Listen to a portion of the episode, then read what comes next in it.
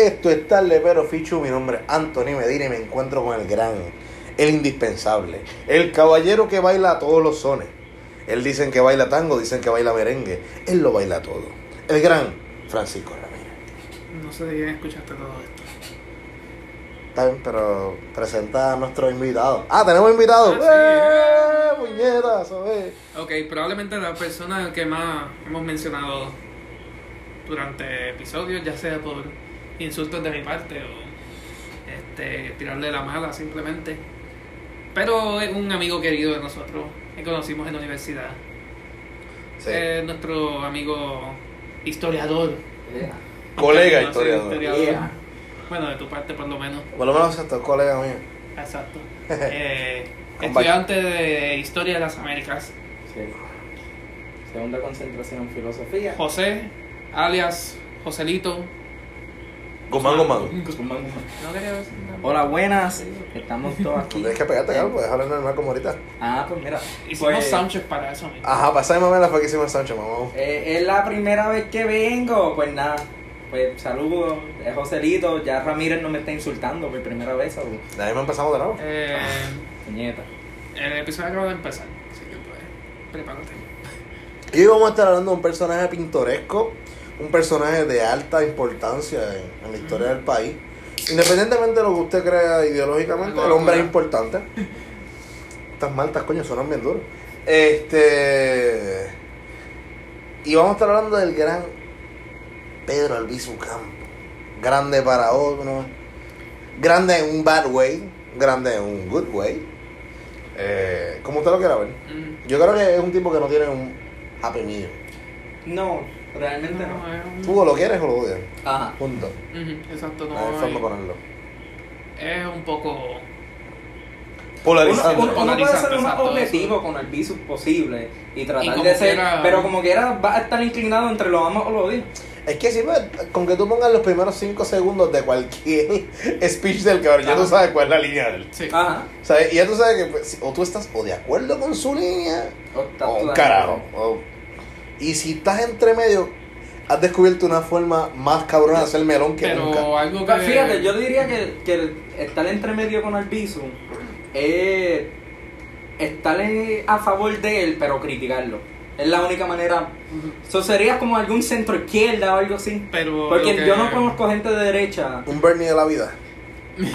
Una Yulín, una Yulín, una Yulín.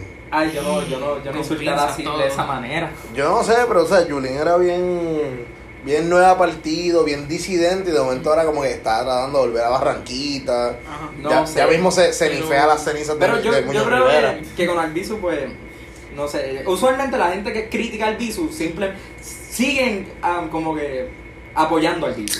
Lo que no podemos negar, Yo, pues. también. Lo que no se puede negar, pues, es obviamente, pues, que la importancia No, que sí. Albizu tuvo. Y No, y es algo interesante. que hasta las personas que, que lo odian, este, Lo tienen que admitir, tienen no hay, que no hay manera de, de, de irse fuera de la línea del maestro. Bueno, ahora, vamos a la pregunta clásica de siempre. ¿Cómo llegó el bisu a su vida? Joselito, Pues, fíjate, yo, vamos por orden de edad aquí. Joselito. yo conocí al Bisu cuando yo entré en la superior, eh, en grado 10. ¿lo conociste? Sí, en vida, pe- no, pero Por yo- eso vamos de mayor a menor. Eh, eh, Joselito, con 80 y- Joselito con 85 años. eh. yo, yo, Los tuve años unos- 1600. yo tuve un maestro de, de historia y una, y una maestra de, de español que, que todavía lo tengo aquí en el corazón. ¿Cómo se llaman? Um, Yaricel Rivera y Roger.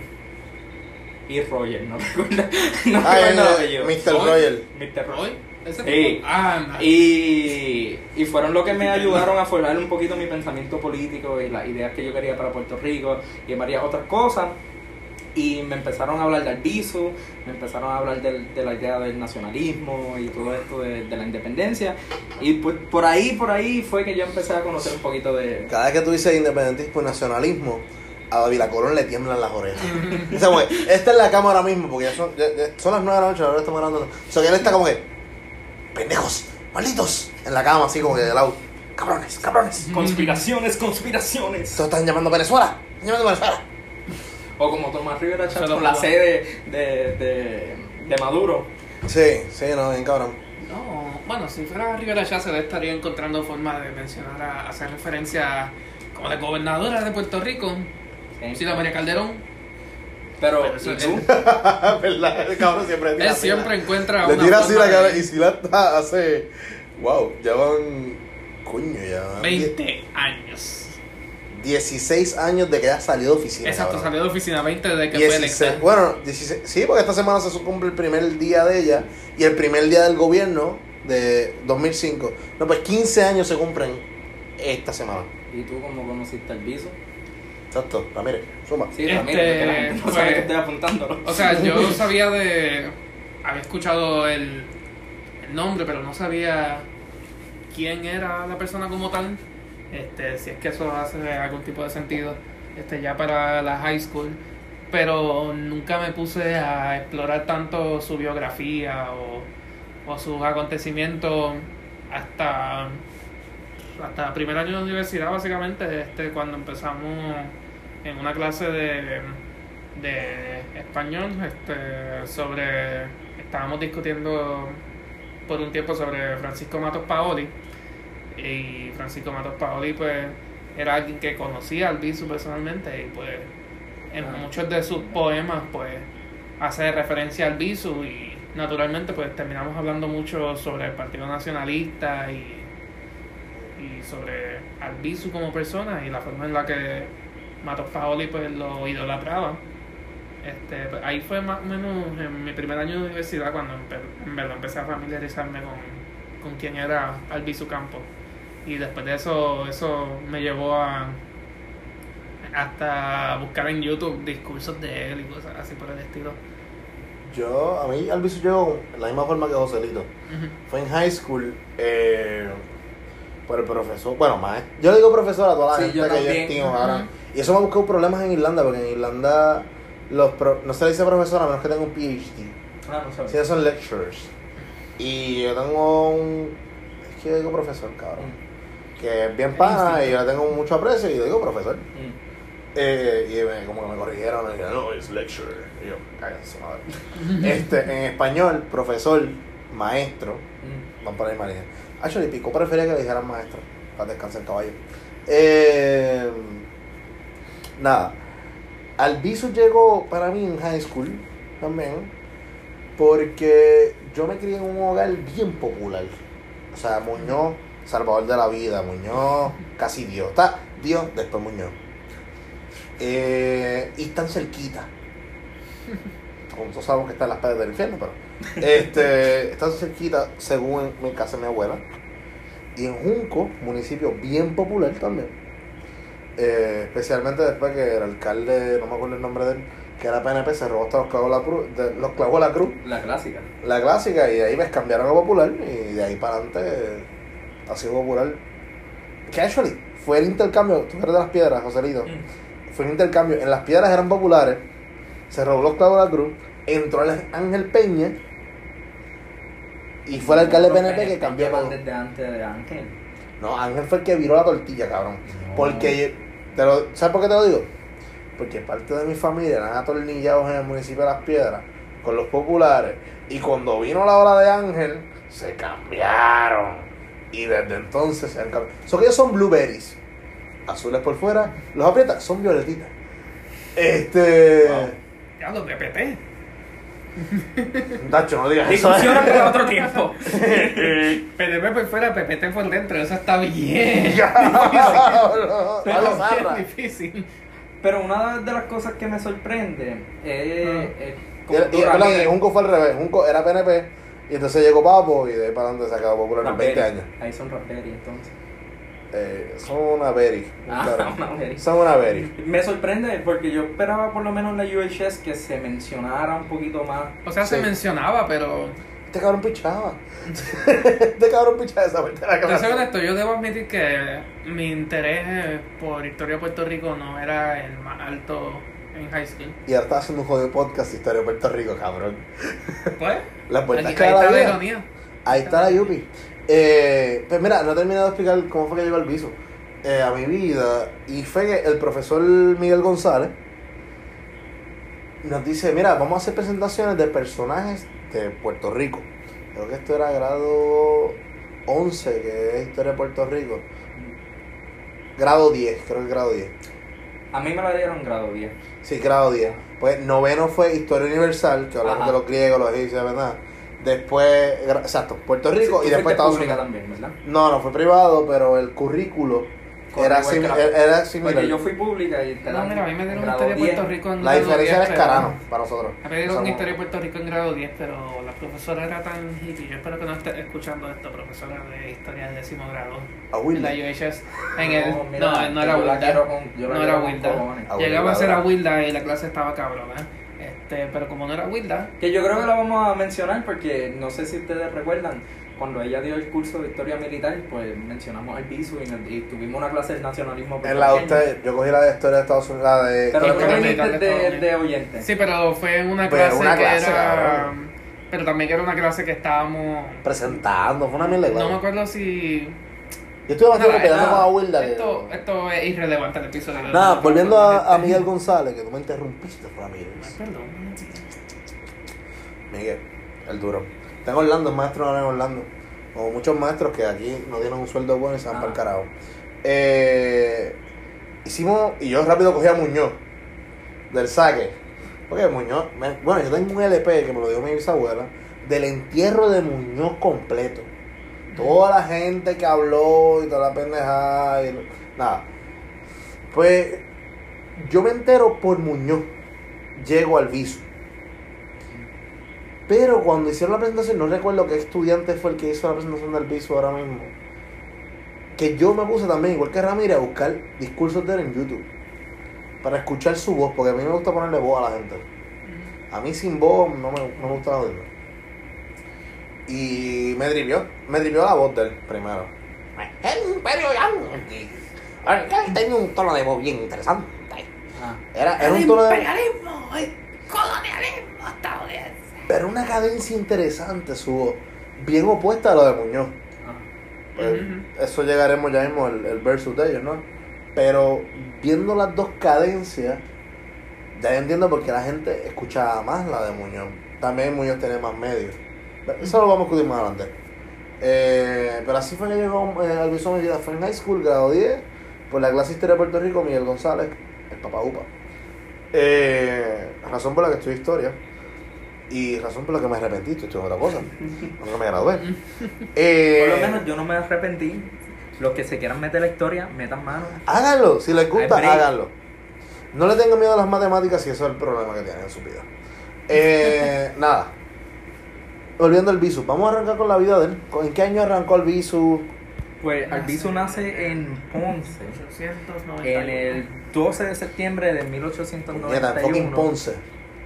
Sí, es Ponce. ¿Qué año, año no, pero que te interrumpí cuando estás diciendo la Pues fue el 12 de septiembre de 1891 Fecha debatible, pero entramos en ese año. y fue en Ponce.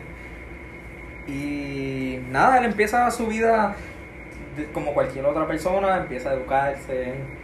Tarde. llega- pero llega a la escuela.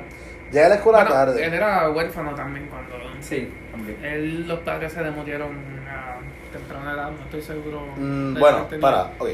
Él, él es un hijo ilegítimo, primero. Por eso él se llamaba Pedro Campos. Aunque él no estaba inscrito. ¿Qué pasa? La madre de Albizu, y esto es basándome en las palabras de su nieta, que el nombre no me acuerdo, pero apellidos Meneses Albizu Campos. No me acuerdo el nombre. Eh, en la entrevista con Radio. ¿Está hablando Radio- de la esposa ahora? ¿De la ¿Eh? esposa No, de Alvis? No, estoy, estoy hablando de la mamá y el, los papás. Eh, ¿Qué pasa? La madre de Albizu tiene un hijo que le pone Pedro y lo inscribe. Y ese niño fallece. Era como en la época. Los niños, yo no sé, pero era una cosa bizarra. Era como que 3 de cada 10, una pendeja así, de los que sobrevivían. Sí, También no llegar había- hasta, llegar hasta los cuatro años también era. También no habían No, condones, no habían métodos anticonceptivos. O que un polvo preñarse era highly probable. O sea, era bien difícil que la mujer no se preñara. Eh, by the way, habían condones que eran de tripa de oveja. Pero nada, eh, volviendo al punto. Ella tiene ese hijo, ella lo inscribe, pero cuando nace Pedro Elviso, ella no lo inscribe. A él lo inscriben ya mayor. Para cuando él va a entrar en los estudios, se inscribe. Él entra tarde a la escuela, pero por ser inteligente, es que él logra acabar en más o menos el mismo time frame que un estudiante normal. Y es la, los masones Los masones, sí. de Ponce que lo mandan a la Universidad de Vermont. No Sí, lo mandan a... Que, le, que lo becan. Exacto, que él va para allá a estudiar ingeniería. Algo, algo bien interesante ahí. Yo voy a. ah, ingeniería ingeniería. química. Ingeniería, él se termina graduando en Ingeniería Química y Filosofía en Harvard. Ajá, pero arrancó en Ingeniería No, eso. Vermont. En Vermont. Yo, una, antes de él entrar a, a la, a la universidad, se da un, un- una dinámica bien interesante, porque supuestamente el, el principio de- del albizo independentista comienza desde antes de entrar a la universidad. En high school, supuesto- sí. Y supuestamente hubo una vez un maestro que le em- empieza a discutir sobre el independentismo y empiezan a hablar sobre todas las dinámicas, que si, ah, que queremos con Puerto Rico, que si lo otro. Y supuestamente y alegadamente, estoy citando de un ensayo que hizo Manuel Maldonado Denis, Vaya, citando y todo. siempre, Qué profesional. aprendiendo de Wilda Rosa. Este historiador. Ah, supuestamente al, al Bisu viene y le, le dice a- a- al maestro, la independencia no se discute, se hace. So, desde ya desde la juventud de, de Albizu se puede ver ya un fervor por la independencia, por querer un- la propia libertad de Puerto Rico. Añadiendo a ese punto, según la entrevista que yo seguí de Radio Independencia, eh, él gana un torneo de oratoria en high school. Que el que le entrega el premio es José de Diego. Y su tesis de, de, de oratoria era la independencia de Puerto Rico. Ajá. bien, que yo, yo escuché esa entrevista y tengo mis feelings con ella. Lo hablamos antes de entrar- empezar a grabar. Porque, pues, cuando tú eres fanático de algo, tú te desvías del objetivo.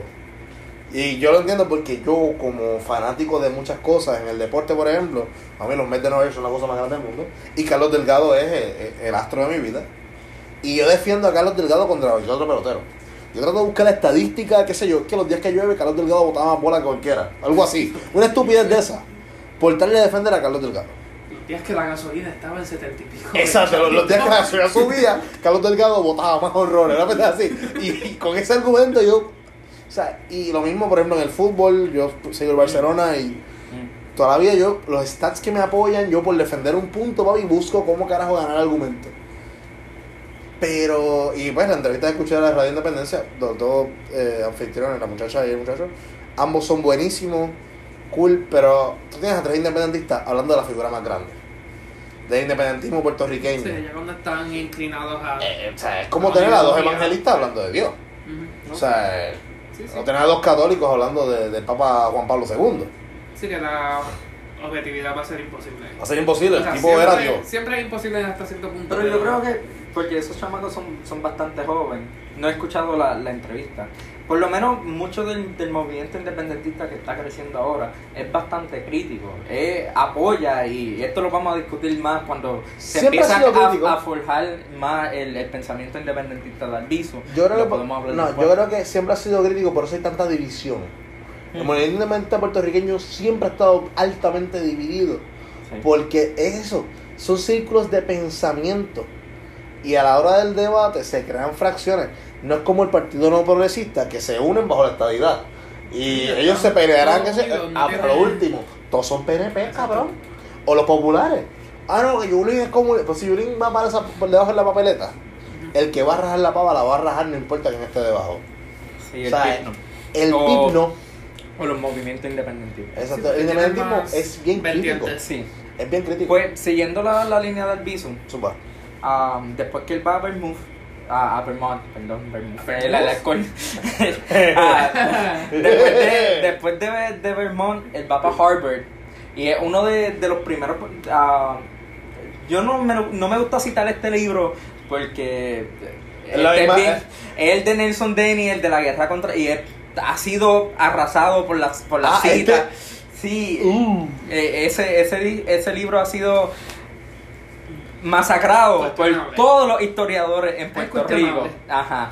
Pero se, se une él, él, un- eh, Albizu es uno de los primeros puertorriqueños en llegar a, a, a Harvard. Pero vamos a coger ese dato con pinza porque ese libro está al garete. No, eh, Nelson Dennis es el pasalacua de los tiempos presentes. No, no, no, yo- y lo digo con que total respeto a la. Salacua. Yo creo que es el boricuazo. No, no, no. El boricuazo citaba fucking. Eh, Wikipedia. Rincón del Vago, cabrón. Busquen el libro El Boricuazo. Está el Rincón del Vago en la referencia. En la cita. No, en la referencia a la bibliografía La final. bibliografía. O sea, porque una cosa es tú citar como que esto No, apareció en tal lugar y ah, es un tentativo. libro. Pero tú ponerlo en tu bibliografía como un sitio oficial. El Rincón del Vago. Pues, Ajá. Este. Después llega a Harvard. Cuando llega a Harvard, pues empieza a estudiar Derecho y se convierte en licenciado. Pues nada, cuando él se convierte en licenciado, él empieza a... Esto es durante el proceso de guerra también, de la Primera Guerra Mundial. de la primera. De la Primera Guerra Mundial. Es como que él acaba de ser...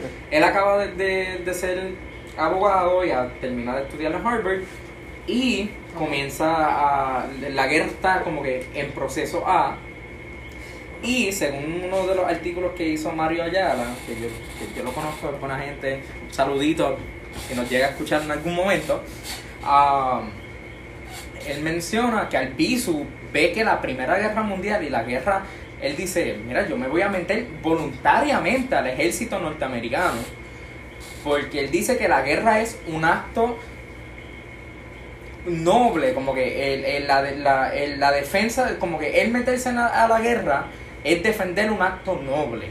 Y él piensa que él meterse es ayudar a la causa en contra del imperio austrohúngaro y todo lo que se da en, en, en la guerra, en la primera guerra mundial. Exacto.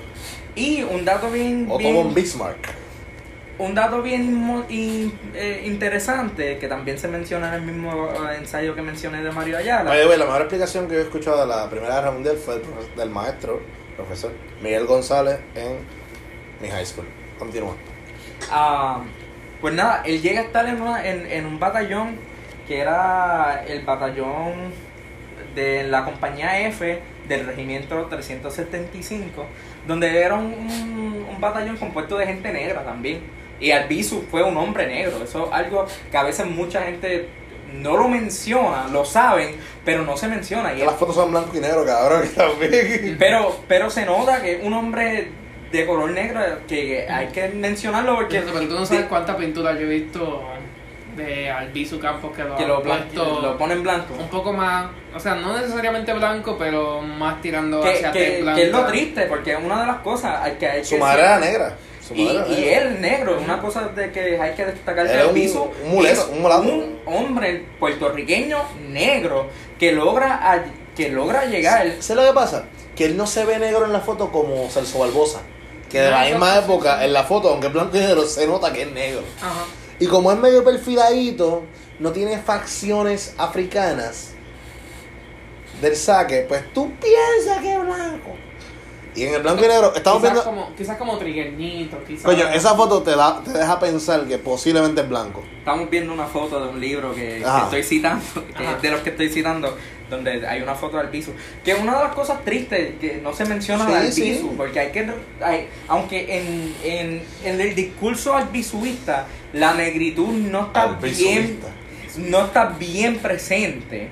No es algo que tú... Porque el, el discurso de Albizu es antiimperialista, anticolonialista y, es un, y, e independentista.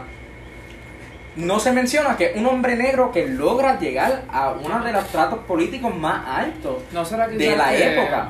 Que quizás como la gente. Y Eh, fue un hombre negro que llega a estudiar en Harvard. Por eso, también. Eso es a lo que iba, que a lo mejor es gente que escucha. Coño, estudió en Harvard, seguro era un tipo privilegiado. Ajá, y no lo era. pobre y no con lo cojones. era. Ajá. Y llega a ser uno de. Y tú mencionaste que Albizu llegó, le dieron estas vegas los masones. Los masones. Que es algo bien interesante E cuando irónico. uno, cuando irónico, cuando uno empieza a ver el discurso, que podemos entrar ahora, del Albizu in- ah, independentista. No, y El eso- independentista en el estrato político es un albizo que es súper católico. Súper, súper católico. Es uno que busca el cristianismo hasta su... ma- a- a- a- en los discursos que uno lee de él, o que uno escucha, uno ve que él menciona la familia cristiana, la idea del catolicismo, la madre patria, que ahí es donde va el, el amor a, a, a la España, a España y la, la hispanofilia, que es el querer, Aquí viene Amar- padre domingo. el, el amar a, a la España. Gracias por explicarla, lo porque yo no sabía yo lo explico, que es afiliación a España. la, la afiliación bien grande, como que este amor nostálgico a, a lo que se dio en España. Hablamos también de una España, de la República, una España con unos ideales bien liberales en aquel entonces.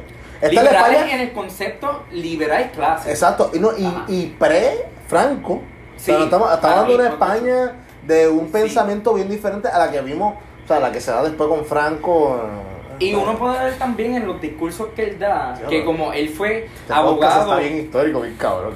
como, como él fue abogado y licenciado, el, cada uno de, de sus argumentos para la independencia, para el nacionalismo puertorriqueño, están basados en que dice, mira, a nosotros nos dieron la ley autonómica, a nosotros nos dieron la capacidad de ser soberanos. Tras el El, del Mateo la- Sagasta. el coloniaje americano legalmente, que una de las etapas legalistas, que voy a citar otra vez a, a Mario Ayala, que él dice que el discurso de Albizu se divide en tres partes, en el legalista, en el revolucionario, que vamos a entrar un poquito después con el, con el partido nacionalista y todo esto, y una mezcla al final de las dos. Pero al principio él decía, mira, legalmente nosotros no podemos ser colonia de Estados Unidos si nosotros éramos independientes, teníamos una soberanía, éramos independientes. No hay razón de que nos pudieran, que lo Ah. podemos discutir Una corta soberanía, pero cool. de como tres meses. Exacto, una corta soberanía. Pero, Íbamos en camino a. pero eso era lo que, Sí, lo que él argumentaba 98. constantemente en el discurso que él daba. Era como que, mira, no, legalmente nosotros no podemos ser colonia. Y es una cosa bien interesante cuando uno ve el, el Albizu en sus principios, que era el Albizu legalista, el Albizu que siempre tiraba el, el derecho. Estudiante de Derecho. Estudiante de Derecho. Claro, el tratar de, de decir, mira, nosotros queremos esta oportunidad legalmente en el aspecto internacional de nosotros tener nuestra independencia y ser nuestra un país soberano legalmente. Que ahí es donde entra el Partido Nacionalista. Pero antes de que él, antes de la Fuerza Armada, de antes de entrar al, Partido Nacionalista, en ese, en ese tira y jala del Partido Liberal, el Partido Unión, que él fue parte del Partido Unión por, eh, por cierto momento hasta que, hasta que se dio cuenta, mira, aquí no están luchando por la independencia. Ah, Eh, un dato curioso de la vida de Albizu es que él, mientras está en sus años en Harvard, él ha estudiado dos años en Vermont. Él no se gradúa de Vermont. No, no. Y entra a Harvard por, por referencia a sus profesores. Dicen, este tipo es brillante, puñeta, vete a Harvard. Mm. Se va a Harvard y ahí que conoce a su, la que fue su esposa. Él la conoció por cuatro días y le pidió matrimonio. Él... Qué loco. Y loco, y loco. Lo tiene loco. Nada, el punto es que él, como que la mamá de la muchacha dice: No, tú no puedes venir a verla, que quiero otro, que tal día. Y él, como quiera, vaya a verla. Se va a comer con ella a hablar. Y él le dice, como que, ah, mira, vamos a casarnos. Y ella se empieza a reír y le dice: Contra, yo que te hago chiste. Y no te ríes, cuando te digo algo serio, te ríes. Y pues, ajá, y ahí tuvieron una relación que no Que más toda la vida. toda la vida. Yo creo es que pues Tinder no estaba en esos años. eh. De- pero después de, de ese proceso, Albizu empieza a entrar a la política colonial. Sí. empieza a ser parte un poquito del Partido Unión, empieza a tocar un poquito lo que es la política colonial, criticándola. Según la, la, la entrevista que yo seguí, eh, yo soy fanático de los podcasts, yo escucho podcasts de cuanta mil hay. Eh, él le ofrece muchísimos trabajos en los Estados Unidos cuando se gradúa.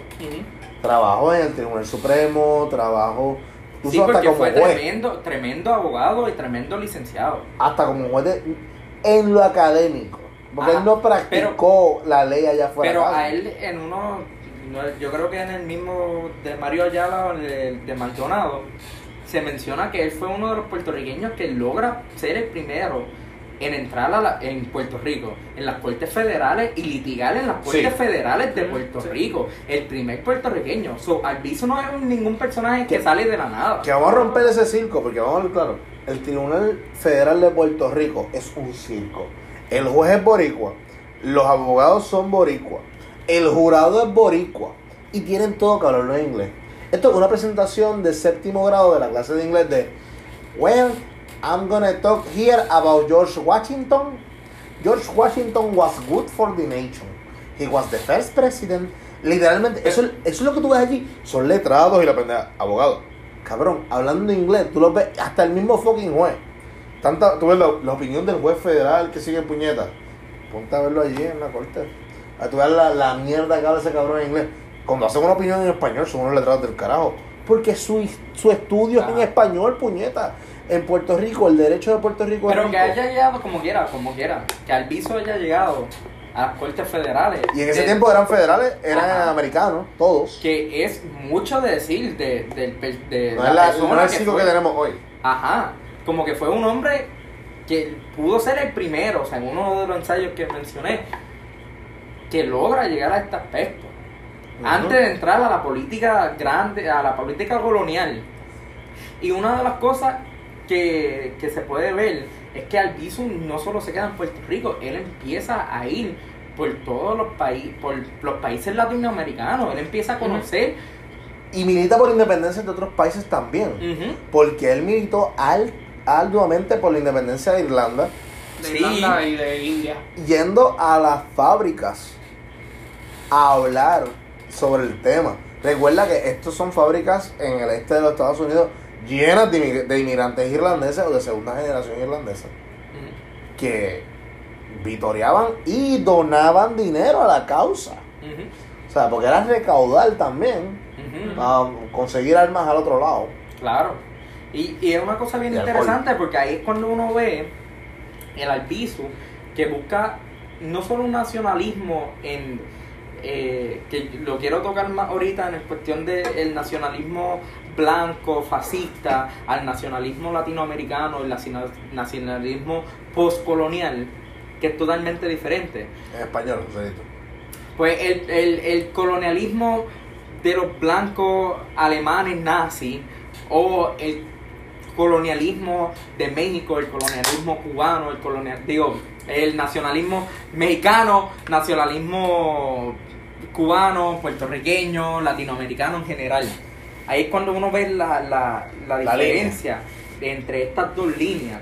Él va por todos estos países latinoamericanos a empezar a dar sus discursos de querer su propia nación antiimperialista, que hasta lo podemos comparar al Fidel temprano, que O sea, era antiimperialista. Él cree en un independentismo que se conecta con los demás países, no que se encierra Ajá. a los demás. Por ejemplo, el- el- para dar un ejemplo sencillo de los nazis, era que ellos querían que ellos iban a hacer sus propios carros, ellos iban a producir su propia energía, ellos iban a producir su propia agricultura y toda la pendeja. O sea, y vamos a expandir lo que nosotros tenemos a los demás países, acabando con esas otras culturas y nosotros regar lo que nosotros somos por el mundo. Exacto. Y los Hacer una nazis más grande. Pero los nazis, más que eso, los nazis te decían, tú eres, digamos, francés, pero tú no eres blanco. Tú eres un francés negro. Ja- jabao. Pues yo te voy a Francés porque lo único que yo quiero en mi nacionalismo, porque hay, Hannah Arendt menciona de que el nacionalismo nazi era Ah, internacional también. ¿Quién De es Hannah Arendt? Hannah Arendt es una filósofa alemana, eh, politóloga, que vivió durante el proceso. Estoy seguro que los que nos escuchan saben quién es. Durante el proceso. Sí, no, fuera de sí. Durante el proceso durante, durante el proceso de la Segunda Guerra- Mundial, Hannah Arendt fue una de las judías que fue salió de, de la Alemania y empezó a escribir sobre el totalitarismo y sobre Alemania en el proceso de, de nazificación. Sí. Hannah Arendt es una dura que, escribe, que vivió y escribe sobre el proceso nazi. Ajá. Punto. Es que mi hermano está afuera en los Estados Unidos. Te va a escucharnos y pues. I have to put it on high school terms. Pues Hannah menciona que los nazis eran nacionalistas a Roger, te cierto punto, pero querían expandirse, pero era como que robar y este tipo de imperialismo. Era como que un nacionalismo imperialista. Como que yo quiero ser Ale- que Alemania sea el mundo completo. No es como que yo quiero que Alemania sea grande y fuerte. Quiero que Alemania sea el mundo completo. Albizu no, Albizu quería como que yo quiero que Puerto Rico sea. Puerto Rico independiente y que si tenemos que bregar con otra gente, pues bregamos. Pero Ajá. Puerto Rico, que en el manifiesto del, del Partido Nacionalista, que se crea para el 1932, que ahí es cuando empieza todo este proceso de- del nacionalismo al entrar a la política de voto, a la política colonial. Ahí hay un paréntesis. El manifiesto de un partido, que es como el credo Sí. de, la, de lo que se está... En esos tiempos no hay teléfonos, no hay internet, no hay nada. Tú tienes que get it, o sea, como que hacerlo lo más corto posible para poder regarlo fácil. Sí, el, el- tú lo puedes ver. Yo tengo un libro aquí que el manifiesto es como cinco páginas. Pero te dice todo específico. Ta, ta, ta.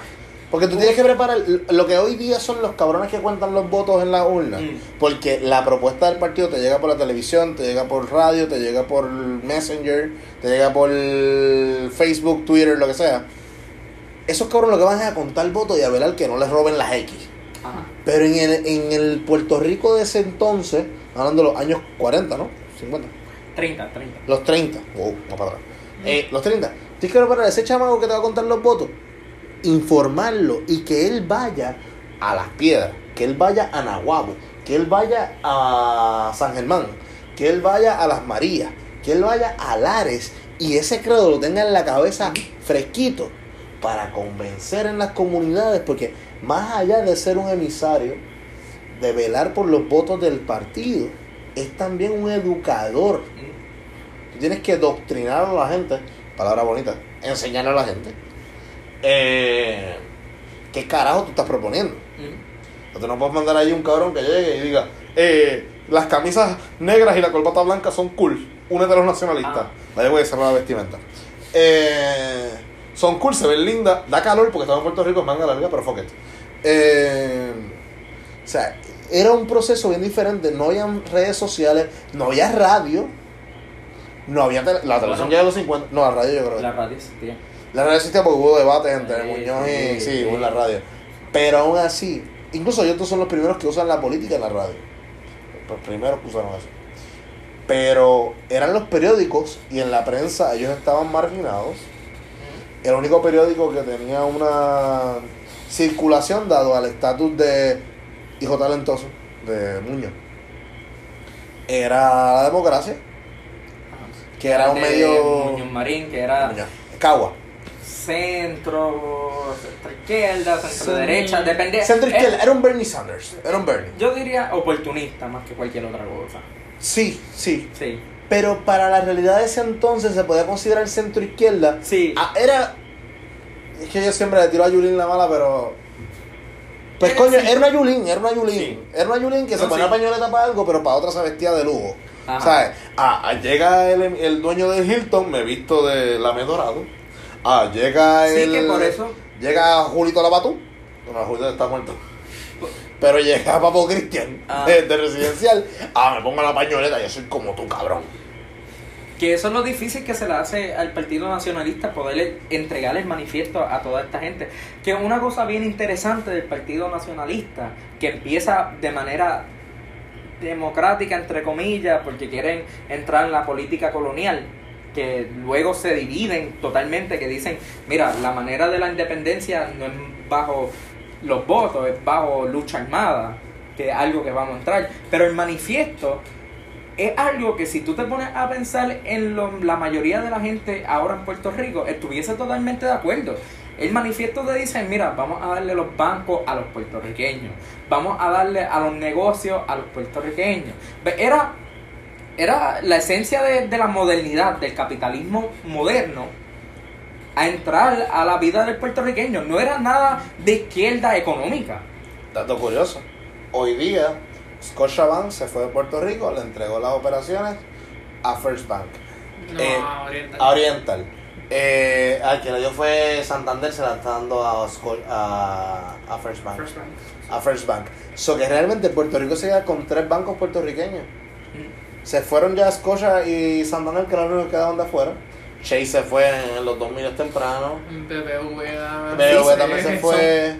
Eh, y estamos, porque estamos en una crisis. Los ban- John Hancock, la aseguradora, una de las aseguradoras más grandes del mundo, se fue para el carajo y dijo: "Oh, no, Puerto Rico ya no es mercado. Porque, pues, la cosa está apretando y todo lo que nos están teniendo por fuera. Que, según las palabras del viso, estaría cumpliendo su profecía. Si eres el Nostradamus de la situación actual. Coño, ¿Cuántos años después? Una de las cosas Este, también que el manifiesto del, del Partido Nacional también nacionalista impulsaba eh, el comercio nativo. O sea, era la- todo lo que la derecha en Puerto Rico ahora contemporánea está tratando de decir de ah menos cosas foráneas, vamos a tener a Puerto Rico, impulsar la economía de Puerto Rico, era crear un La llave para tu negocio, decía y Aníbal. Era crear un Puerto Rico que pudiera crear capital. Era un Puerto Rico, era un nacionalismo que iba hacia el capitalismo, que es algo que ahora contemporáneamente la gente de la derecha estuviese totalmente a favor. Que una de las cosas que mucha gente de derecha empieza a tirar, no, al viso, que si esto, que si lo otro. Dicen que es totalmente no, de acuerdo. Peor aún, dicen que es comunista. Y no lo fue. No lo fue. Decir que Albizu era socialista o que era comunista Escucha a David Colón. es, es Cabrón. simplemente no entender el personaje que fue. Albizu. Y hay que entender que, que Albizu fue un personaje de su edad, de su tiempo. No fue un personaje comunista, no fue un personaje socialista, porque el socialismo para ese tiempo, el Partido Socialista, era estadista, que lo estaba liderando Igle- ah, Santiago Iglesias Pantin. Panten, sí. Santiago Iglesias Pantín, que era estadista, porque ellos decían, ah, Estados Unidos nos va a lograr la... la Porque Estados Unidos es la nación de la libertad en ese entonces. Ah, y va a lograr que los trabajadores puedan tener un buen bla bla bla y seguir ese discurso. Porque es la contraparte a la Inglaterra que era súper sometiendo a sus trabajadores en Birmingham, que era el sector industrial de, de Inglaterra. Lo estoy viendo bien historiador aquí. Mm. Pues llega, ¿Viste? llega Esa es tu Mami, parte- aprendí. Es tu parte de historia de Europa, tu bachillerato de historia de Europa. Pujals, Está- te quiero. Está sabiendo. Pues llega, llega, llega el Partido Nacionalista en, lu- en esa lucha. Y no solamente esa lucha en contra de, de- de- eh, en- a favor de un capitalismo, de un modernismo a la, a la isla, sino una de tratar de, de recobrar lo que es el, la identidad puertorriqueña. Sí. Que para los años 30, que es cuando se empieza a crear y forjar el Partido Nacionalista, existían este grupo de personas que era, le dicen lo- la generación del 30, que ahí estaba este que era bien racista, se me olvidó el nombre, Pedre- Pedreira, Antonio S. Pedreira, Antonio Pedreira, que hizo, el- que escribió que hizo insularismo. insularismo, que él decía, no, que si el puertorriqueño tiene una esencia española, que si tiene que tratar de ser lo más español posible, que si esto, que si lo otro, Sí. y tratar de, de recobrar ese, esa esencia española, que lo menciona, que me- lo menciona Albizu un montón de veces en, en sus discursos de la madre patria. Una de las cosas que menciona Albizu es la madre patria, tratar de recobrar ese, ese amor a España. Discurso que cogió Hernández Colón en los 80 y lo prostituyó. Hernández Colón puso, gastó millones en llevar una mierda para allá para España Ujú. para promocionar a Puerto Rico. Discurso que cogió Alejandro y lo puso en las camisas del Sevilla. Que hasta Vaya- vino vaya, que- esa fue buena porque el Sevilla de por leche ese año jugó juegos bien Jugó bien. interesantes y fue bueno que pusieran el sí Puerto Rico ese año. Le No, salió bien el tiro ese, ¿no? Es una cosa que el Partido Popular ha absorbido muchas cosas. Es la camisa que- de Sevilla que más se vendió en los últimos 10 años, perdón. que, que absorbió muchas cosas del Partido Nacionalista. Que aunque es- la lucha entre el, el independentismo y el Partido Popular que intentó incluir a medio mundo, que el Partido Popular es en low key fa- eh, fascista nacionalista en un punto dado, porque Bueno, pues- ellos resaltan la idea del partido de, del, del Puerto Rico, del jíbaro de blanco, el pañuelo rojo y la pava. Ellos este te meten a este cabrón a ay poeta, poeta, poeta. Eh, carajo, yo residencial con el nombre de él. Llorens. Llorens, por ojo boca y nariz.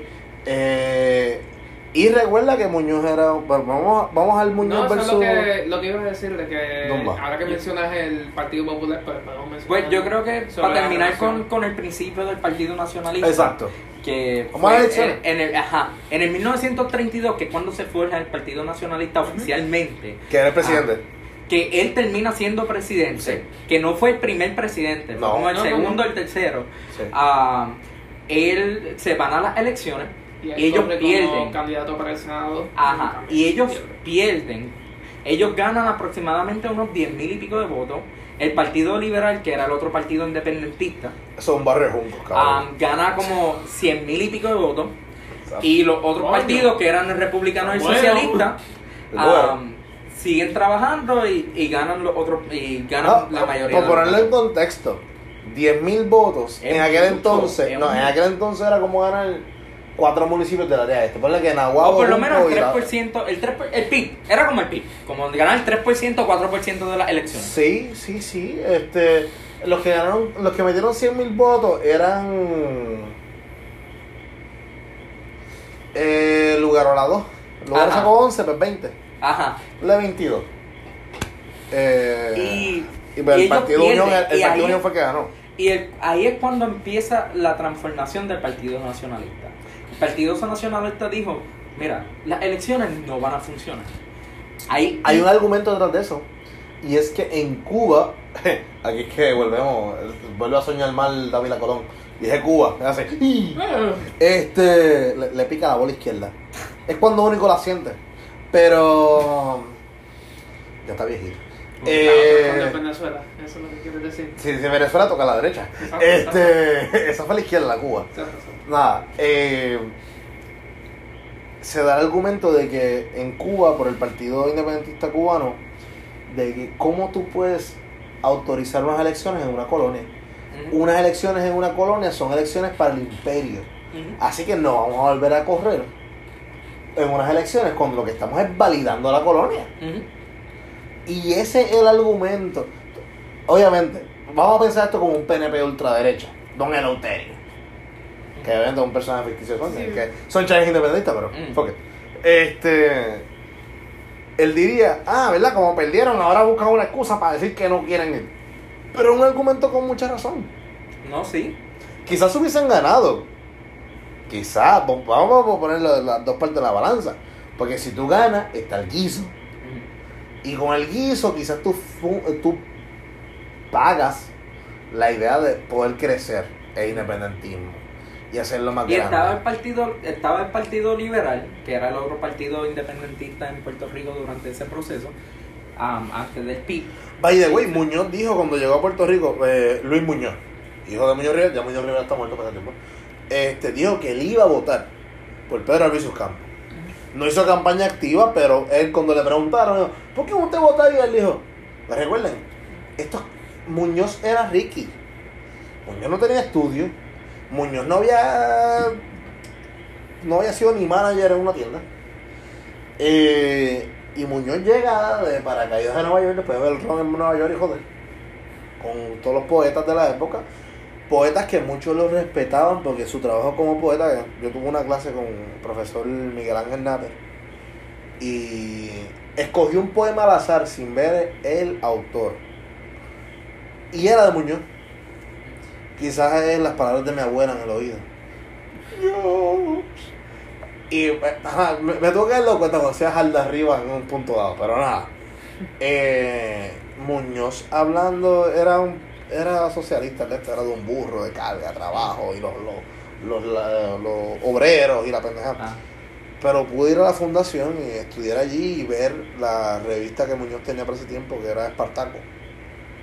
Muñoz era un bohemio de siete pares cojones. Ujú.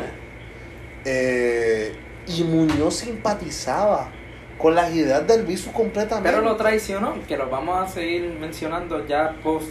Coño, Vamos, ya no, ahora vamos al, al debate. Ajá. Ahora Porque vamos- post 1932 los nacionalistas se dan cuenta, mira, esto no, esto no va a El funcionar. sistema electoral no es para ellos. el sistema electoral no va a lograr la independencia nunca. Que es una idea que se, ha seguido corriendo hasta el No, sol de hoy. y el los pipiolos allí tienen un edificio a joder. Los nacionalistas dicen, vamos a armarnos, vamos a tomar las armas, Pero durante este proceso meten preso al Bisu. Que el Albizu fue el es. Por el cargo fue- más pendejo del mundo. Sedición. Ajá, lo meten preso por sedición. Que el primer juicio que le hacen están llenos, no lo, no lo juzgan, bueno, lo juzgan, pero no lo, no lo meten preso porque era un jurado mixto. Habían puertorriqueños, habían americanos y habían varias gente y no. Pero el segundo estaba lleno de gringos y solo dos puertorriqueños. Y ahí automáticamente ¡Pa' adentro! lo metieron adentro y lo metieron preso. estando 11 años. Y es donde el, el nacionalismo empieza a callarse un poco. El líder máximo del partido se lo llevaron preso. Empieza la persecución más fuerte también. La persecución empieza en los 40 y, Bombardeo, el- y, el- y empieza a bajar. Empieza el auge también del PPD. empieza la ajá, que el dis- empiezan con la idea de que somos independentistas o por lo menos creemos la idea del independentismo o que somos no ellos dicen que no creemos en el estatus Exacto. y que vamos a trabajar ahora con todos los problemas para arreglar luego el estado Por eso semánticamente el Estado Libre Asociado hace sentido con el Partido Popular, porque el Partido Popular no cree en ninguna de las dos y en un estatus te puso las dos. El Estado problema- libre. Ajá. El problema es que se quedaron con el asociado. No, y es que no es ninguna. Porque cuando tú eres socio de alguien, es en parte igual. Por ejemplo, Ramírez, tú y yo somos socios en esto tal de pero ficho. So, tú y yo tenemos igual decisión en lo que pasa con esta pendeja. Eso es ser socio. Tú te das Puerto Rico no es socio de Estados Unidos. Ahí está el insulto de Joselito por este episodio. tiene que haber por lo menos uno Exacto.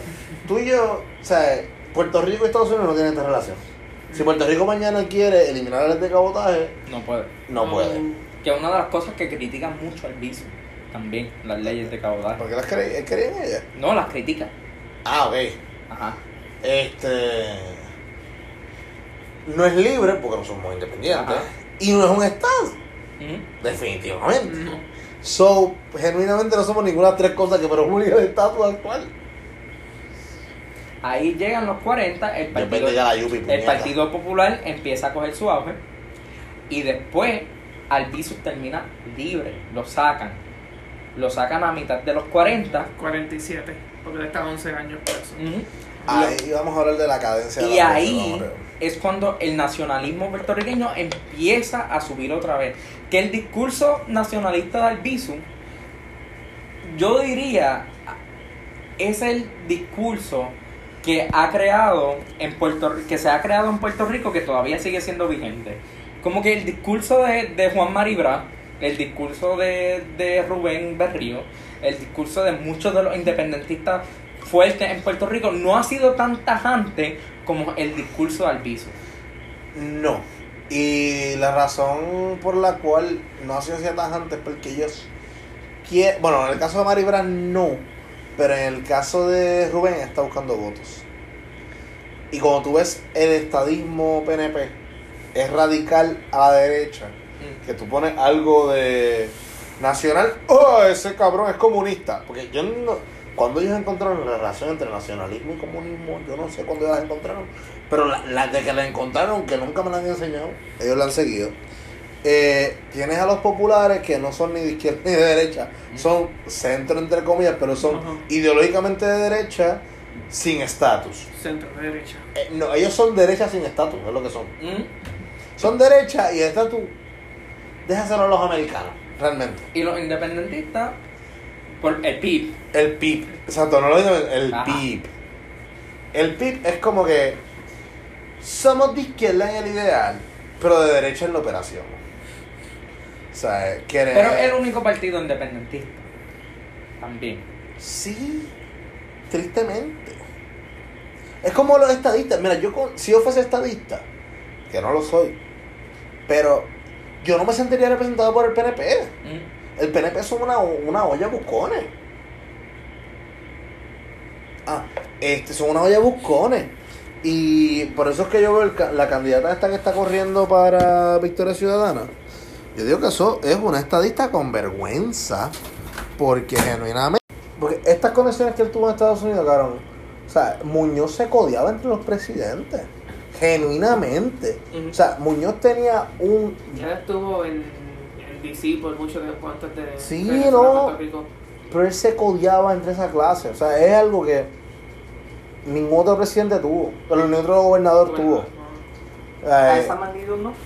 ¿Qué? A No. esa magnitud. Esa magnitud de ser pana de presidente, pana de que te de venían a avisar de a JFK, ti.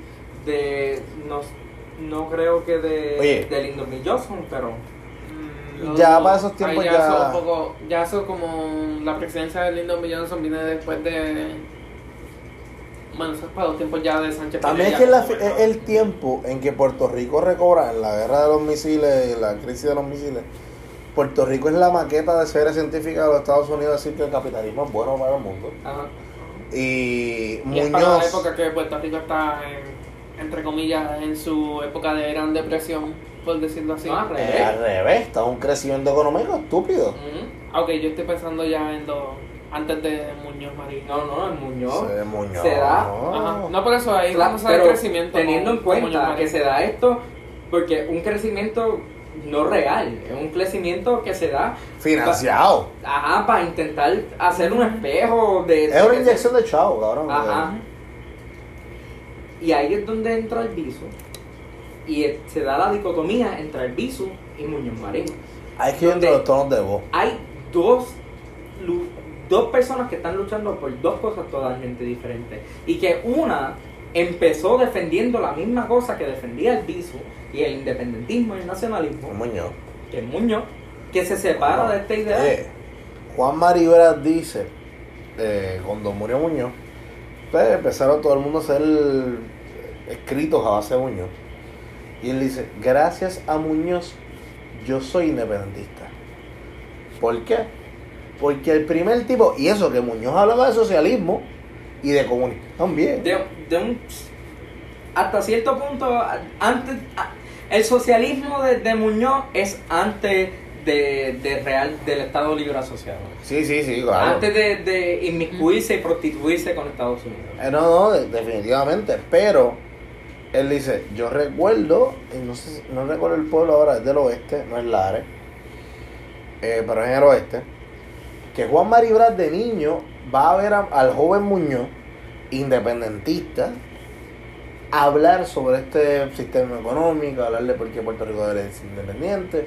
Dice, de ahí para adelante es que yo empecé a creer en el independentismo.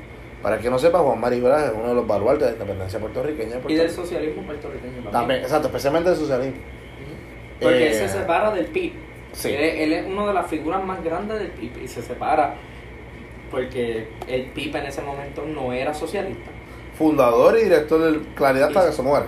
Hasta Y que cuando muere. entra Juan Maribra, él se separa y se entra al, mo- al Partido Socialista Puertorriqueño, que de ser estadista con, con Santiago Iglesias Pantín, estadista, se vuelve independentista con la Revolución Cubana. No, y con Gilberto Concepción de Gracia. Ujú. Pues Gilberto era independentista, Descansa. Fundador. el fundador del PIB. Eh, sí, Pero no, volviendo al viso en los Rubén no fundó el PIB, 1950, cabrones. Rubén no lo fundó. Por más viejo que Lucas. En 1950 se da la insurrección en Jayuya especialmente, que yo llegué a ir a, Jayuya. Yo, en Jayuya hay un museo que se llama el Museo de los Mártires, donde pueden ir y, y pueden hablar con, con una de las personas que llegó a, de- como, chi- como nene, llegó a vivir la insurrección de Lo 1950. tienen ahí sentado todos los días. Le pagan cinco canepas al día. Cinco canepas la hora. No, pero es una cosa bien interesante, uno ve un, un montón de las fotos, uno ve procesos del, eh, procesos del Partido Nacionalista y es Si bien interesante que... último. que pueden ir y, e ir al Museo de los Mártires en Jayuya. Y nada, fotos. Y hay varias fotos y hay varias cosas que durante el proceso, durante la insurrección nacionalista en 1950, se da lo de la plaza, lo de la casa Blair, que fue una de las cosas que mencioné. Y hay un pequeño, por como dos, tres años, que es cuando se empieza a empujar el, el Estado Libre Asociado, que los mismos nacionalistas van al, con- al Congreso. Y ahí está Lolita Lebrón, está. Ay. Tosti. Que Cancel Miranda. que lo, que lo acaba de entrevistar, que a Cancel, a Cancel Miranda y a dos compañeros más que disparan en el Congreso. Tosti es eh, Miguel Santiago, escritor del Nuevo Día. Un saludito. ah, Y que- mucho amor. Que disparan en el Congreso nuevamente en lucha contra el colonialismo estadounidense, contra el, colonial, el, el imperialismo y por la independencia de Puerto Rico. Y ahí es cuando la segunda vez que meten preso a Albizu Campos, porque lo, de, lo dicen sedición, Albizu Campos fue el que decidió y planificó todo esto para tratar de luchar contra el imperio, bla, bla, bla, bla. Ahí es cuando, cuando él está preso, a él le pasan un montón de complicaciones de salud, pero una de las cosas que hay que destacar es que a él lo, el gobierno norteamericano también y, experimenta con él con radiación Lasers y todas esas cosas. para y termina teniendo cáncer el, el maestro Albizu Campos. ¿Qué es lo que tú sabes de los lásers? No, este. Iba a poner mucho, pero este de que estuve viendo. No, yo sé que te emocionaste de momento cuando dije lo de los lazos, pero. Pero ajá. Este, sí, este vi en el, en el video de, de la Fundación Muñoz Marín de que mencionan de lo de los distintos láseres que usan a- este con él y este y esto es lo que eventualmente pues termina dándole este los síntomas de Cáncer. este y lo que pues eventualmente pues le lleva a lo a lo A que a su muerte. a lo que su muerte y en verdad que sorprende cuánto tiempo duró hasta cierto sentido Que esta este, después de enfermedad todo esto fue la causa que lo indultaran al final de su vida. Él duró Que- nueve meses después de salir. Porque ya él estaba bien malo de salud y no sé si ustedes recuerdan en el conversatorio que mencionamos con Heriberto Marín. Sí, sí, que él menciona la don última vez Heriberto que- menciona la última vez que él logra tener comunicación con, Con. Don Albizu y él dice que él, él ve a Albizu en, en una condición bien demacrada, bien, bien fuerte. no, y tú de- ves las últimas fotos de Albizu en vida y, y en verdad que es un poco difícil ver Sí. esas fotos porque lo ves en un estado Mira, es tanto así que, que hasta el sol de hoy, porque hace, esto fue hace uno o dos años atrás, Heriberto Marín empieza a llorar recordando la situación en que, en que vio a- al maestro. Muñoz. Habla, Mira que Muñoz. ¡Diablo! No, ese maestro. Ah, ah, al viso, al viso. Y eh, una cosa bien, bien, bien fuerte de, de tragar, ver la condición. Y uno puede ver, encontrar estas fotos de, de, de, de Don Pedro en la Fundación Luis Muñoz Marín y también lo puede encontrar en el Centro de Investigaciones Históricas en Río Piedra, en la Universidad de Puerto Rico. Eh, que sé que si pueden entrar, le, pre- le preguntan y van a encontrar en la colección de Isabel Gutiérrez Arroyo, van a encontrar fotos de, de Don Pedro ya en sus últimos días, que es una cosa bien, bien difícil de tragar, porque conocer a, a- al Albizu, que fue un hombre... Con la icónica foto de él hablando así de lado, Fuerte. con el gabán, con fuerza, con las venas brotadas. Y que una cosa interesante, eso algo que usaba la derecha en Puerto Rico para decir que Albizu era un loco, que estaba Sí. mal. Y la izquierda lo apropia y dice, no, es un hombre que está luchando por la independencia de Puerto Rico. Hombre, cuando habla con la verdad, tiene que gritar. Ujú. Y es algo, Ese es el argumento de la izquierda. y es algo bien interesante que, que se da y es algo bien triste también ver la, la manera demacrada, pero yo creo que el discurso de Albizu, ya en estos últimos momentos de hablar de Albizu, ya después de su muerte y de todo el proceso que dio Albizu, hay, yo creo que hay tres cosas que hay que, re- que, hay que Claro, cier- da tu cierre del viso, ¿qué es lo que tú piensas? Yo pienso que Albizu no se le puede clasificar fascista o que se puede clasificar de, de ultraderecha ni nada, porque el, fasci- eh, el fascismo y el nacionalismo latinoamericano o el postcolonial que tenía Albizu era uno de entregarse por su patria y por lo menos tener, ya romper con eso de que alguien nos mande. Nosotros mismos nos mandamos. Nosotros somos los que estamos trabajando. Dos, Albizu era de derecha.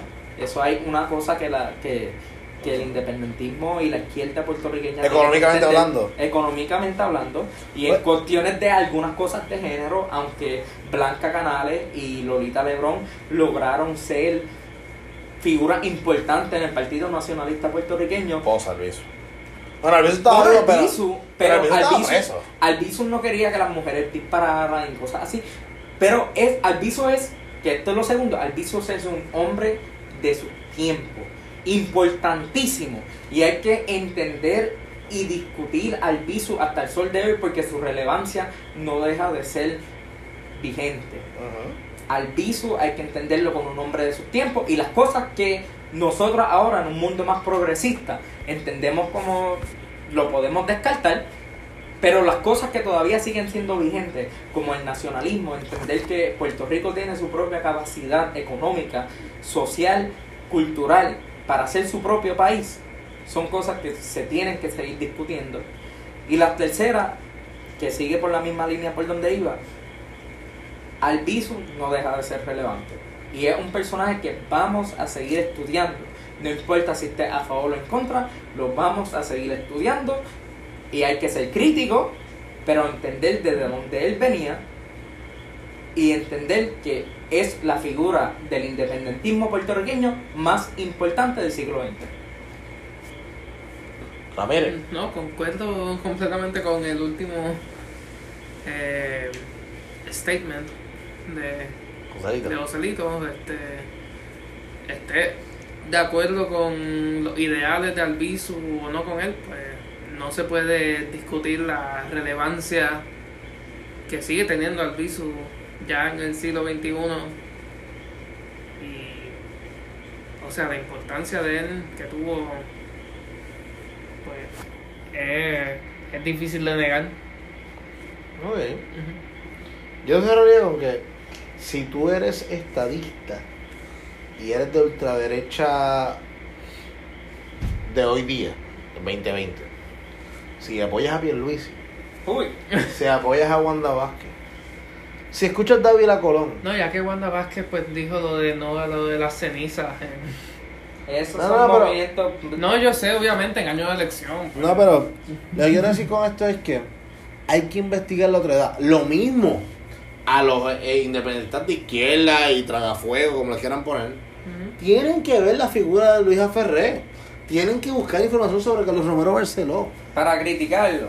No, para saber en qué se fundamentaban y entonces poder crear un argumento Sí. de lo que tú crees. No defiendan nunca a Barceló. Bueno, eso dice él. Yo, yo no creo en Barceló. Genuinamente, incluso hicimos un episodio en El él, caballo blanco de Romero Barceló. que es nuestro primer episodio. Asesino. También. Estoy de acuerdo, sí, pero. Yo no sé. Carlos Romero Barceló hizo el Cerro Maravilla y mató a dos compañeros independentistas. Compañeros para Joselito. A lo Este, cual hicimos referencia. Mira, si no en diste ningún punto de nada, cállate. Ok, No, déjame hablar. bien, es que Ok, estoy- déjame terminar. Solamente estoy diciendo que hicimos referencia a esos Mira, dos. yo creo dando eco ahí, está dando Mira, después de este podcast a mí me van a carpetear y yo creo que nunca vuelven a saber de mí. A mí me carpetearon por trabajar con pulso. Este, así que, Sí. parte de. No, lo que sí yo diría es que hay que evaluar la figura del Bisus no tan solo por sus ponencias, por su importancia didáctica o académica, o por lo mucho que habló, porque el cabrón fue a todos los pueblos de este país dando su discurso y tratando de crear nuevos independentistas, paso a paso, donde diga, cállate. No, pero Este- a decir que no solamente en Puerto Rico, que en América Latina también. Este, Él, él cuando le toca a él no habla, pero cuando le toca a otro quiere hablar. Cojones. Nada. yo solamente estoy añadiendo a tus puntos tranquilos. Este. Sí, o sea, él luchó contra los grandes de esa época. Volvemos, vamos a ponernos en esos tiempos. El único medio que hay fuerte son los periódicos. Vámonos a los, vámonos a los 10, no, vámonos a los 10 de María. Yo le decía a yo, llegó el internet, ¿por qué? Porque llegó el periódico. Me enteré si Quiño U explotó a Trump o no. Porque el periódico llegó. Me enteré por la por el radio de que hay trabajo o no hay trabajo en la fábrica. Esos son los años que se vivían en la época de Muñoz versus Albizu. Albizus siendo un movimiento antidemocrático. Ma- mala mía, pero ahora que tú mencionas el periódico, que esto es una cosa que dijo Ferrao y hay que destacarla. Ferrao viene y dice, porque en uno de los periódicos nacionalistas, ahora que estamos hablando de los periódicos, se encuentra un suástica y se encuentra que están apoyando al Partido Nacionalista y al Partido Nazi. Hablando con el profesor Gervasio García, que es un profesor que yo respeto con, con cojones, él nos da una cosa bien importante para entender esto. Para, nuevamente, para luchar contra la idea de que el Partido Nacionalista era fascista, que no lo es. El, el enemigo de tu enemigo es tu amigo. ¿Quiénes eran los enemigos de los nazis? Eran los estadounidenses. Para ese tiempo, para los 1940, 1938, la gente no conocía bien de las cosas horribles que estaban pasando en la Alemania nazi. Como que no conocían que estaban quemando a los judíos, que estaban matando a medio mundo. Ajá, mucha gente se enteró de esto aproximadamente 5 a 10 años. Hasta la misma Hannah Arendt que comenté, ella no creía que estaban matando a los judíos de, de, de esa manera. Ella decía, no, eso tienen que ser exageraciones. Hasta misma gente que era alemana decía, no, eso no es posible. So que el Partido Nacionalista haya apoyado al Partido Nazi es algo triste históricamente, pero en el contexto histórico tú dices, ah, mira, alguien está luchando contra la persona que me está oprimiendo a mí, yo voy a apoyar a esa persona. No y más no conociendo el contexto que se estaba dando, porque yo estoy casi seguro que si el Partido Nacionalista hubiese sabido que los nazis estaban matando a la gente gay, a la gente que no era blanca, a los judíos y a toda esta gente, yo estoy 100% seguro que el Partido Nacionalista no apoyara a los nazis. Porque no apoyaron a Mussolini. Que yo sepa, no sé si haya salido un, un Pero también. periódico que no conozca. Pero volvemos, vamos a los tiempos. Ajá. Esta información no se sabía. Ujú. Y es lo mismo que el que votó por Ricky ciegamente. No sabían lo hijo puta que era el cabrón. Cuando vieron el chat dijeron, oh, fuck. Ajá. Tristemente hay gente que todavía lo defiende. Y yo conozco, tristemente, de esa gente. Y el Partido Nacionalista, al- el, el- el de ahora, no defiende esas acciones. Que no es como que algo que, que justifican. Es simplemente, mira, nosotros no sabíamos de esto que estaba pasando. No, no es como la figura de quizás Muñoz que tú le puedes atribuir, dado que él era gobernador y que tenía todas las métricas de las cosas que estaban ocurriendo. Quizás él sí tomó decisiones sabiendo lo que estaba pasando. Un poquito más. ajá.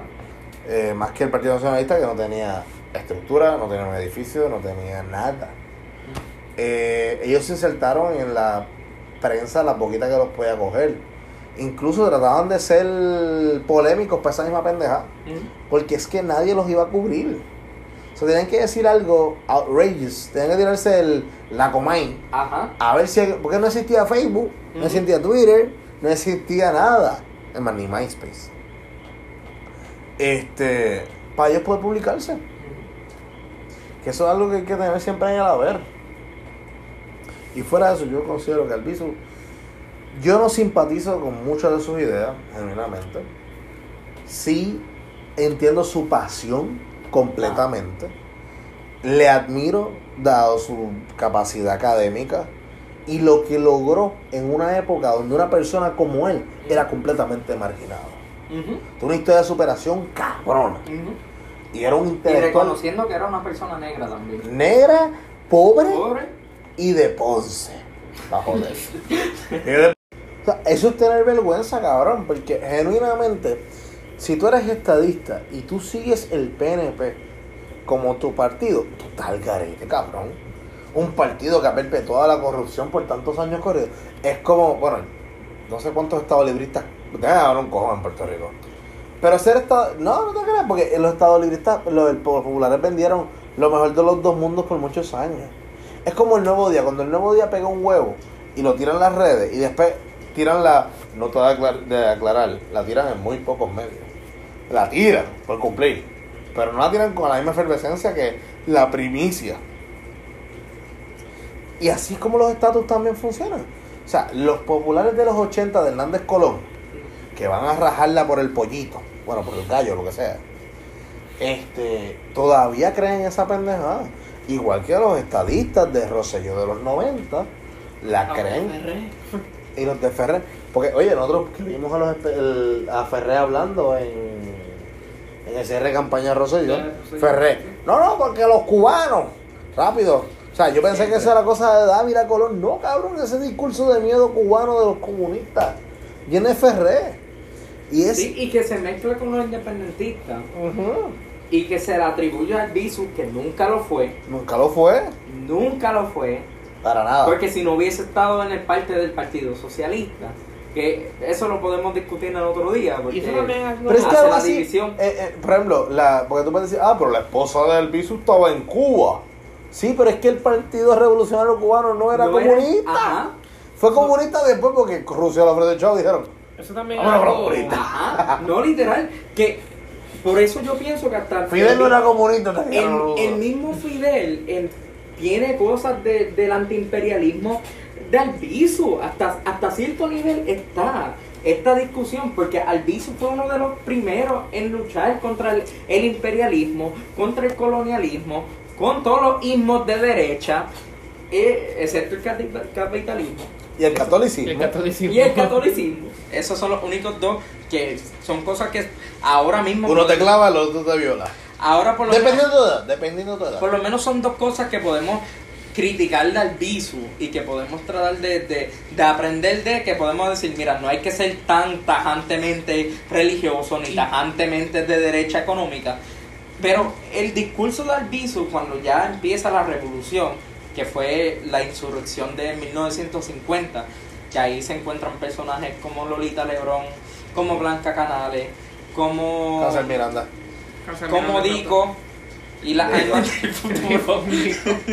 Y ahí Joséito se enteró que la canción de El elegido de Silvio Rodríguez Silvio. dice lo de las almas del futuro. Pues las almas del futuro de Digo y Heriberto Marín, que sigue Heriberto vivo, Marín. que fue uno de las... De la, Siempre se No me es jode que- el nombre, cabrón. No es que... Sé que es Marín, pero siempre el Heriberto me, me, me mata. pero- Heriberto Marín, que uno de los... Que Me hizo cuando- llorar. nosotros, mira, tres nosotros... tuvimos nosotros- la oportunidad de ir de a, conocerlo. de- a un con- Saludarlo, a un yo lo- yo le doy un conversatorio- abrazo. A un conversatorio que él dio en la Yupi. que esto se da porque durante el 2018, 17, Hicieron. Hicieron. um, se antes dio de el- María, fue antes de María. se dio el, el documental de Sí, fue el- 1950 Primer semestre del, del, del 17. Porque el segundo semestre fue María y la sala en Juto estaba Sí, bien. es verdad. Cuando estaba él. Es la verdad. sala en Juto después de María tenía hongo y mierda. Sí, sí, sí, es verdad. Pues fue en el, 1900 eh, en el 1950 se da una insurrección liderada por el Ah, partido, por el Partido Nacionalista que se levantan y durante eh, por varias áreas en Puerto Rico se levantan contra el imperio norteamericano y se levantan contra el gobierno colonial. Disparan a Fortaleza. Sí, es una cosa de un proceso. Y hay un documental que se llama 1950, La Insurrección Nacionalista, que nosotros vimos, donde hay varios de estos personajes y de estas personas ah, importantes dentro del Partido Nacionalista, como lo fue Dico, como lo es Heriberto. Heriberto Marín. Ah, Dico que descanse en paz, que Sí, murió que este año, hace yo creo, el año pasado. Sí, poco. El año pasado, pero recientemente. fue de- ah, y que descanse en paz el, el- el compañero, no me sé el nombre completo, pero Compañero Dico. Patillo, no estoy en la causa, cabrón. Ah, pues, compañero para mí de Dico. de Dico y todavía sigue vivo Heriberto Marín que nosotros lo, lo logramos conocer y él nos me, explicó Me el libro que yo compré y, Y- y- tengo. No, en verdad que fue un conversatorio. durante 1950 se da esta insurrección y luego se, también se da lo del tiroteo a la casa Blair donde los nacionalistas intentan asesinar al presidente Truman Truman. para darle la razón de por qué esto se da es para darle causa internacional como que mira Puerto Rico es una colonia Puerto Rico lo quieren disfrazar con un Estado libre asociado y eso no existe eso no es real. Esto es simplemente disfrazar el coloniaje y tratar de intentar destacar que los puertorriqueños no quieren ser Estado ni Estado libre asociado. Y se da también por el hecho de que en esos años, Luis Muñoz Marín es para mí, yo creo, el último gobernador que, bueno, el primero y y el último, que se podía bandear en el alto poder eh, en los Estados Unidos. Era un gobernador que tenía las conexiones presidenciales. Y para terminar, genuinamente es una figura polémica, pero que debe ser estudiada. Por carajo. Hay que tenerla, hay que tenerla, punto. Sí. Y yo, aunque no esté de acuerdo con las posturas de género y económicas de Albizu, yo simplemente creo que lo que creía y lo que él luchaba, hay que seguirlo. No, y es imposible hablar, del movimiento de independencia en Puerto Rico sin, Sin Albizu. sin Sí, es Albizu. verdad. Este, es verdad. O sea, antes del PIB. Bueno, Sí. sí, o sea, quizá puedes mencionar a Betances y eso antes de. Pero. sí. Que Albizu seguía esa línea también. Ajá. Pero. Y Hostos. ujú. ujú. A mí lo que sí es que es como, oye, si tú eres PNP tabla, tienes que saber de Muñoz, tienes que saber de Hernández Colón, tienes que saber de Sánchez Vilella. Lo mismo si eres un... Y de Rubén. Y de Rubén Berrío. Y de Juan Mariora. Y de... Ay, el fundador del PIB, Um. Gilberto Concepción de Gracia. Gilberto Concepción de Gracia. O sea, tienes que saber de ellos. Lo mismo si eres popular, tienes que saber del- de, Rafa, de Luis Aferré, tienes que saber de Romero Barceló. Y, y- Y como puertorriqueño, hay que saber que Albizu. Hay que ver las vertientes porque ningún movimiento sale de la nada. Y si tú crees en algo, tienes que saber dónde puñeta salió. Ay. Así que los cristianos busquen bien. Yeah. La Polémico. guerra. Hasta no piensen que Wanda Rolón es la única. Wanda no es la profeta. Apóstol. Los mitas. Apóstola. Mita cabrón. Hace unas pizzas, cabrón. ¿Sí? Eh, Allá en Atorrey. son buenas, cabrón, no jodas. No jodas con las pizzas de los mitas. Mira, yo crecí con. Mita Yo beberoni. tengo, yo tengo, Mita yo tengo, yo tengo- Esos son los- esos son los pioneros en mitad algo, mitad lo otro. no, mira, yo tengo la panadería de dos mitas, la panadería América. Ajá. Vengo como a, a tres minutos caminando de casa. Esa calidad ha deteriorado desde que yo estaba en preescolar. Pero eran buenas. Eran buenas. Ah, ya. Era. Punto, se acabó. ¿Sabes qué es lo bueno? Que si te sale un canto malo, prueba la otra mitad. Cabrón, ni yo hago esos chistes. No. Y yo hago unos chistes malos. No, pues yo creo que ya acabamos. Acabamos. Te hundiste en ese barco Bueno, solo. tus redes, Joselito. Pues nada, yo creo que Joselito. Pon Twitter. Ok, en Twitter creo que entre Joselito2898 o Joselito underscore 2898. Uno de los dos, no estoy Ah, sí, yo seguro. creo que tú eres de los raros que tiene el underscore al final después de los números. Uno de los dos, pero O puede ser Joselito. Joselito 2090 2898 underscore también puede ser. No, esa no, esa no. Yo estoy seguro que esa no. Entre Joselito underscore 2898 o Joselito 2898. Eh, Lo voy a buscar ahora. Eh, pues yo en Twitter FJ Ramírez 06. Diablos. Hace un password. Eh, el mío es Anthony JML1. Es casi un Ok, oficial. Joselito underscore 2898. también. Ese es Joselito. Y nada, cualquier cosa, Vero Feature en todas las plataformas. Pongan Vero Feature en el, en el search. Y les va a salir la iguana icónica. este es nuestro primer episodio del año también. ¿También? Primer episodio Coño. de Mira, feliz de la 2020. década. Felicidades, cabrones. Cumplan. Bueno, tengan un buen 2020, en verdad. Esta es la década en la que cumplimos 30. Eh, sí, es verdad. En esta década cumplimos 30. Yo también. Tú también, maricón, no hay que cumplirla. No te escapas. ¡Puñeta! Qué bueno que te ¡Ay, duela. cabrón! Qué bueno que te duela. Puñeta, me dieron con una cuchara de metal en la rodilla. Este, nada. Pues, algo más que quieran decir, mandar mensajitos de amor. Yo quiero mandar un mensajito de amor a Génesis, te amo. Y dos, que viva Puerto Rico oh. libre. Oh. Ramírez. No, yo no tengo nada que decir. Nada que decir, Ramírez. Muy bien. Eh, nada, me la vamos a cerrar el año. Bueno, ah, eh, ah, vamos, a abrir el año. Sí, nada. Gracias a todos los que nos escucharon. Llegamos a 400. 42 42 ojalá. 442 hearings en tres meses yo cuatro meses. No yo estoy orgulloso de lo que hemos hecho. Y en verdad a mí me importa un carajo los hearings yo me disfruto hacer esta verga así que gracias a los que nos escucharon y compártanlo si quieren. Así que algo más Ramiro ah mucho amor a Tosti. Mucho amor a Tosti. Y gracias por el apoyo este ha sido sigue siendo divertido hacer todo esto, estas reuniones para Ah. hablar mierda y Y cool. bueno, el tosti de, de Miguel Santiago, te queremos. tosti de Miguel Santiago. El tosti de Miguel. Así que, cerramos. Sí, cerrado. Se acabó la pendeja. Interno, pero- De esa mierda, para el carajo. Arroz con dulce. Uno, dos, uno, dos. Jesús, Jesús santo, santo, poderoso. A mí me criaron pentecostal, yo sé cómo es esto. Uno, dos. Saquemos la bandereta, saquemos la bandereta, saquemos la bandereta. Santo, poderoso. En Soy el fruto del futuro. No, no, no, no, no, copyright, copyright. No, no, venga, cosa hombre. No, no, no, no, Alberto, no, no, Alberto Carrillo no. El patria. Ah, ustedes no usan como que headphones, yo pensaba. Ah, no, pa. Ah, esto papi, es- esto es a capela. ¿Cómo? Esto es el, el soundcheck, ¿verdad? Sí. Eh, vamos, esto es lo que sale entonces al final de cada episodio. Sí. Eh, Sí. Siempre Mira, lo un saludito a, como a Nacho. Ah, Ignacio, sí, a Ignacio. No, Sí, él me cayó bien, no ha, no ha vuelto al podcast desde hace tiempo, pero me cayó difícil Y que no volverá.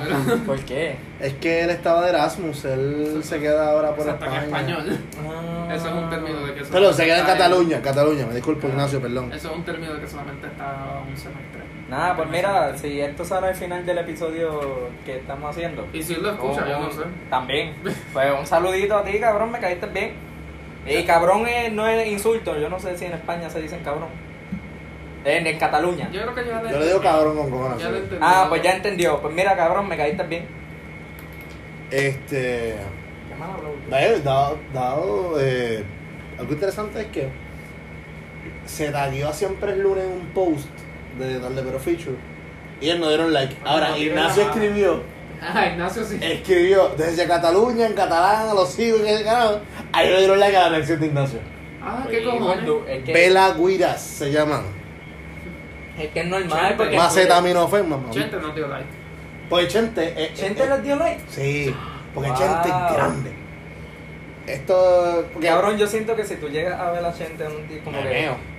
Nuevamente, porque ya tú lo has visto. Es más, yo, yo dirigí entrevistas a Chente. Ajá. Pero si lo ves ahora, en esta etapa de tu vida, tú vas a estar. Luego yo estaba caminando con Ana ayer por Miramar, porque nos fuimos a caminar, le estaba bonito.